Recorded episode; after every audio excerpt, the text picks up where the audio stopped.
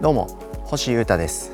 ウズニャックという名前で音楽をやっていたりダルジャブステップクラブというバンドに所属しています。ポッドキャストチャンネルミニマリズムとその周辺お聞きいただきありがとうございます、えー、ミニマルで刺激的な日々を送りたい僕星優太がお届けする日々の考察とか、えー、僕自身を相手取った実験のレポートとかあとは物やスタイルの紹介などいろんな角度からですけどいろんな話をしようかなとさっぱりやっているポッドキャストとなります。今日も楽しい感じで聞いてください。よろしくお願いします。まずはですね音楽活動のお知らせをさせてください、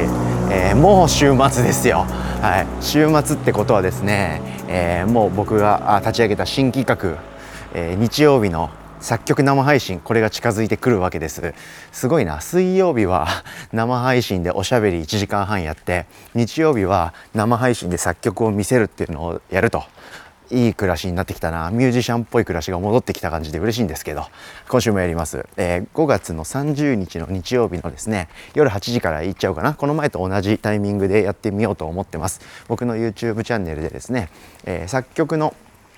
背風景ですね。僕パソコンの Ableton Live っていうソフトを使って曲作ってるんですけどその画面をですね、え、そのまんまあのなんつうの？キャプチャーしてお見せしながら曲を作っていきます。そして僕の姿も出して、え、声もおしゃべりを届けながら、え、皆さんのですねコメントをリアルタイムで拾って、え次の展開をどうしたらいいと思います？みたいな意見をアイデアをですね募ってそれをどんどん音にしていくというですね新企画をやってます。はい、で先週がですねなかなか楽しい感じで初回を終えられましたので、えー、調子に乗って2回目もという感じで初回でやったですね「雨乞いメトロポリス」というウォズニャックの曲これの新解釈を作ろうっていうことでそのあの夢というかね野望だけあって具体的な曲の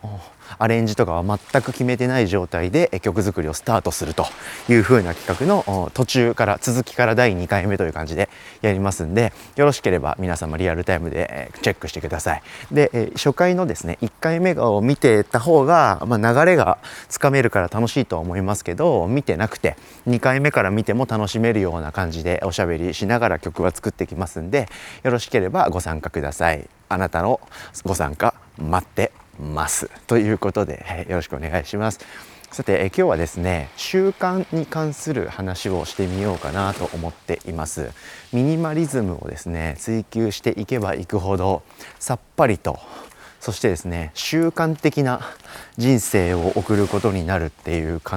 人が傾向としてすごく多いんじゃないかと思います。あとはですね、まあ、ミニマルその要素が多い少ないとかとはまた関係ないかもですけど、うん、いろんなジャンル分野での偉人っていますよね。例えばスポーツだったら何ですか？イチローとか。あとはなんだ？文学とかだったら何ですか？村上春樹さんとか。将棋とかそういうのだったら羽生善治さんとか、はい、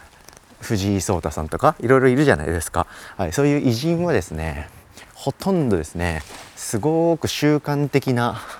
暮らしをしているということで、えー、よくそういうエピソードとかって有名になりますよね。なので、まあ、気持ちよく生きていくためにはですね習慣的な行動暮らしっていうのが結構キーワードになってくると思ってます。なので僕はそういうふうにですねなんか自然に、えミニマリズムを勉強していく中で、えー、気づいたらですね習慣的に生きていくこととか物事を継続することとかそういったことに結構フォーカスして生きてきてるきてた気がしてます。なので習慣化のテクニックも結構学んだし僕自身もあれこれ考えて実践したりしてますんで、えー、これは結構皆様にも共有できる話も多いかなと思って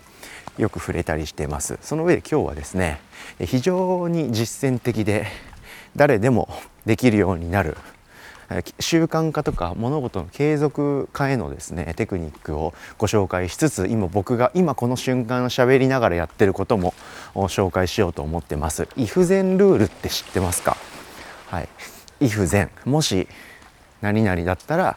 どうするみたいなですねことなんですけど何かが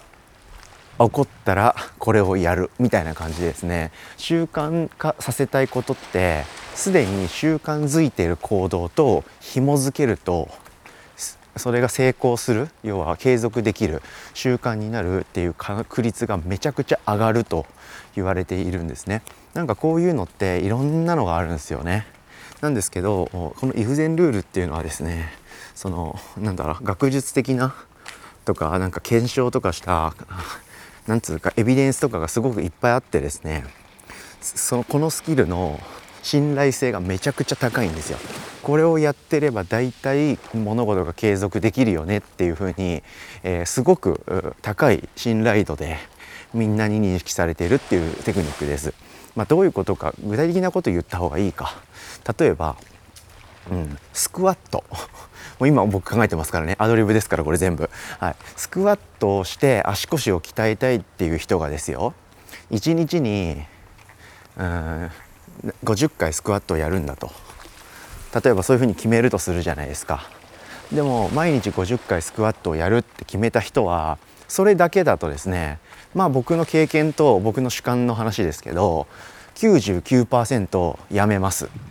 はい、しかも2週間以内ぐらいでやめちゃうと思います、はい、でやめたことにも気づかないと思います、はい、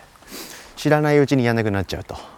なので、えー、良くないですね。良くないっていうかもったいないというかね。はい、じゃあどういうふうに継続すればいいねんっていう話なんですけどここでですね一番使えるテクニックが if 前ルールです。でさっき言ったようにもともと習慣づいている行動と紐づけると簡単にできるようになるっていうことなんですね。具体的にどういうことかっていうと皆さん、まあ、僕も含めみんながですねもう呼吸レベルで普通にやってる行動ってあるじゃないですか。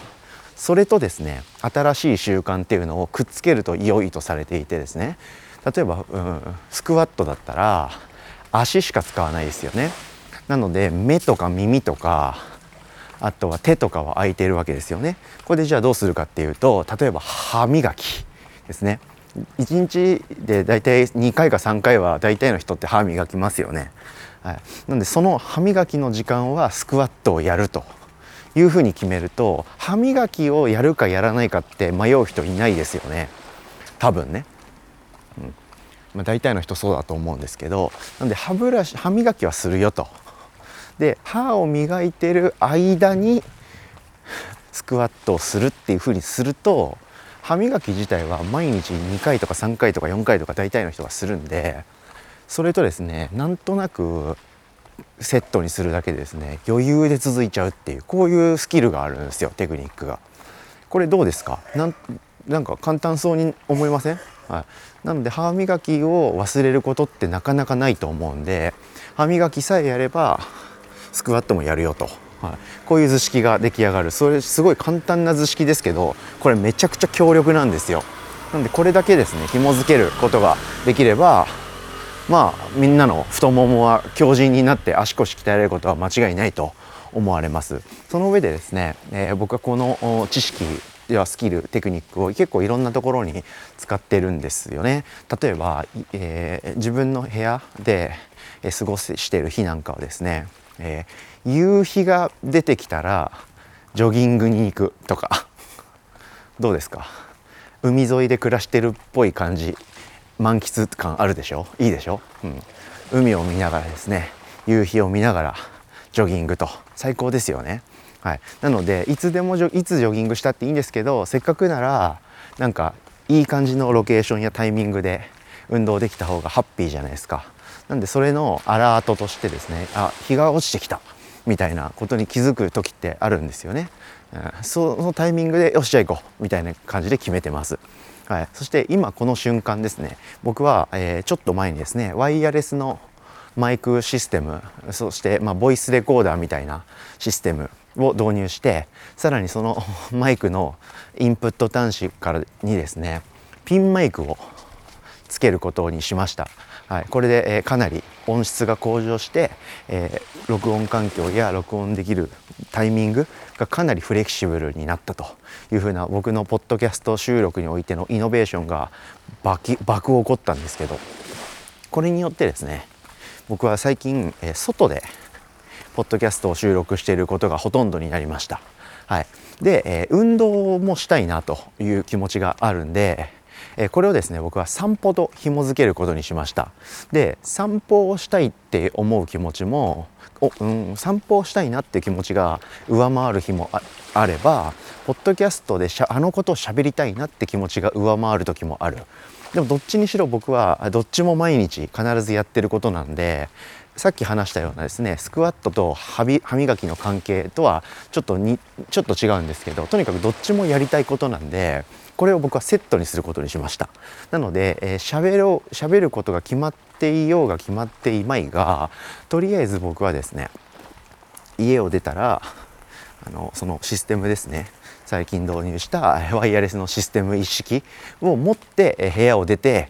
ちょっとそこら辺をぐるっと1周や2周歩くようにしてます。はい、そうすると散歩をしたら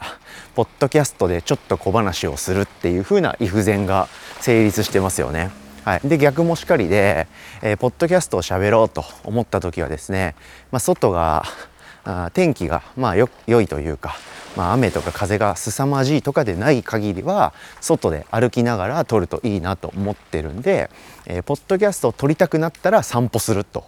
いうふうに僕はなんとなくですけどね自分でスタイルを作っていますそうするとですねどういうことが起こるかっていうと僕がポッドキャストを喋れば喋るほど、えー、健康になるという。いかがですか？このシステム。で歩けば歩くほど僕の頭は冴えていって、えー、脳内がね整理思考が整理されていくと。歩きながらスマホダラダラ見るとか YouTube ダラダラ見るとか歩きながら寝落ちしちゃうとか歩きながら スナック菓子や清涼飲料水をバクバク飲むとか食べるとかってことはしませんので、歩いてるだけの時間っていうのは僕の人生にとって多分すっごいプラスなんですよね。はい、損得って意味じゃなくてね、はい、自分が前進できているような気がするんですよ何も見ずに歩くことって。はいだから散歩も最高でしょ、はい、そしてまあ僕の暮らしとか活動の中で発信するっていうことはすごく意味があって大事にしてることですんでこういうね告知というかね知ってほしいことを届けるっていうことではお仕事だし、まあ、今みたいに新しい僕の中での考えとかスタイルを発信するみんなと共有するってことは僕のライフワークとして非常に重要ですんで、発信と脳の整理と運動はい、こういったことが一気にできるようになったんで僕は最近これがすごくいいなと思ってやってます。でこれによってですね部屋の中でああポッドキャスト何喋ろうかなみたいに悩むことも別にあんまりなくなりました、はい、でやっぱさすがにずっと僕毎日毎日ミニマリズムとその周辺の話をしてるんでああの話をしたいなっていうネタ帳というかねそのトークのテーマストックみたいなものはもう全然ないんですよ。まあもちろんあるはあるんですけどじゃあ次はあの話取って明日はこれを取って明後日はこれを取ってって別に決めてないんですね。なんでも生き生きていく中で感じたことをどんどんどんどん僕喋ってるだけなんで歩き出すとですねなんかいい感じにそういうのが出てくるんですよね。はい、なので、えー、これはいいですよねしかもその歩きながらポッドキャストを撮ってるっていう話そのものをこのテクニックの紹介として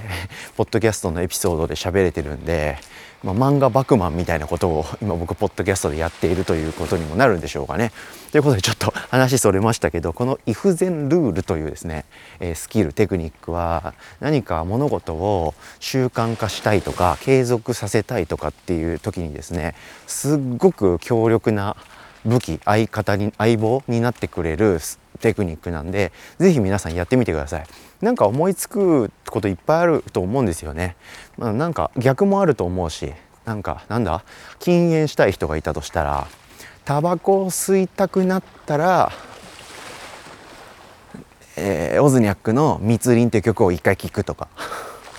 まあね、本当に分かんない今今本当思いついたことを何か言っただけなんですけど例えばそういう逆の是正のイフゼンもできるんですよね。なんでいろいろこう応用が効くんででもっと知りたい方は if 全ルールとか if 全とかで調べればめちゃくちゃいろんな文献とか動画とか記事出てくるんで調べてみるといいかもしれないですけど僕はこういうまあなんかノウハウじゃないですけどなんかあるあるっていうかね、はい、学術的なテクニックとかもたまに応用しながらあくまでもゆるふわで楽しく、まあ、実体験を伴った話をしていきたいなと思ってますんでそれが皆さんのお暮らしの何かのプラスとかきっかけになったらいいななんてことも思ったりしながら今日の散歩を終わりたいと思ってます。今日も聞いてくれてありがとうございました。以上ミニマリズムとその周辺星優太がお届けしました。それでは今日も皆様元気にいってらっしゃい。バイバーイ。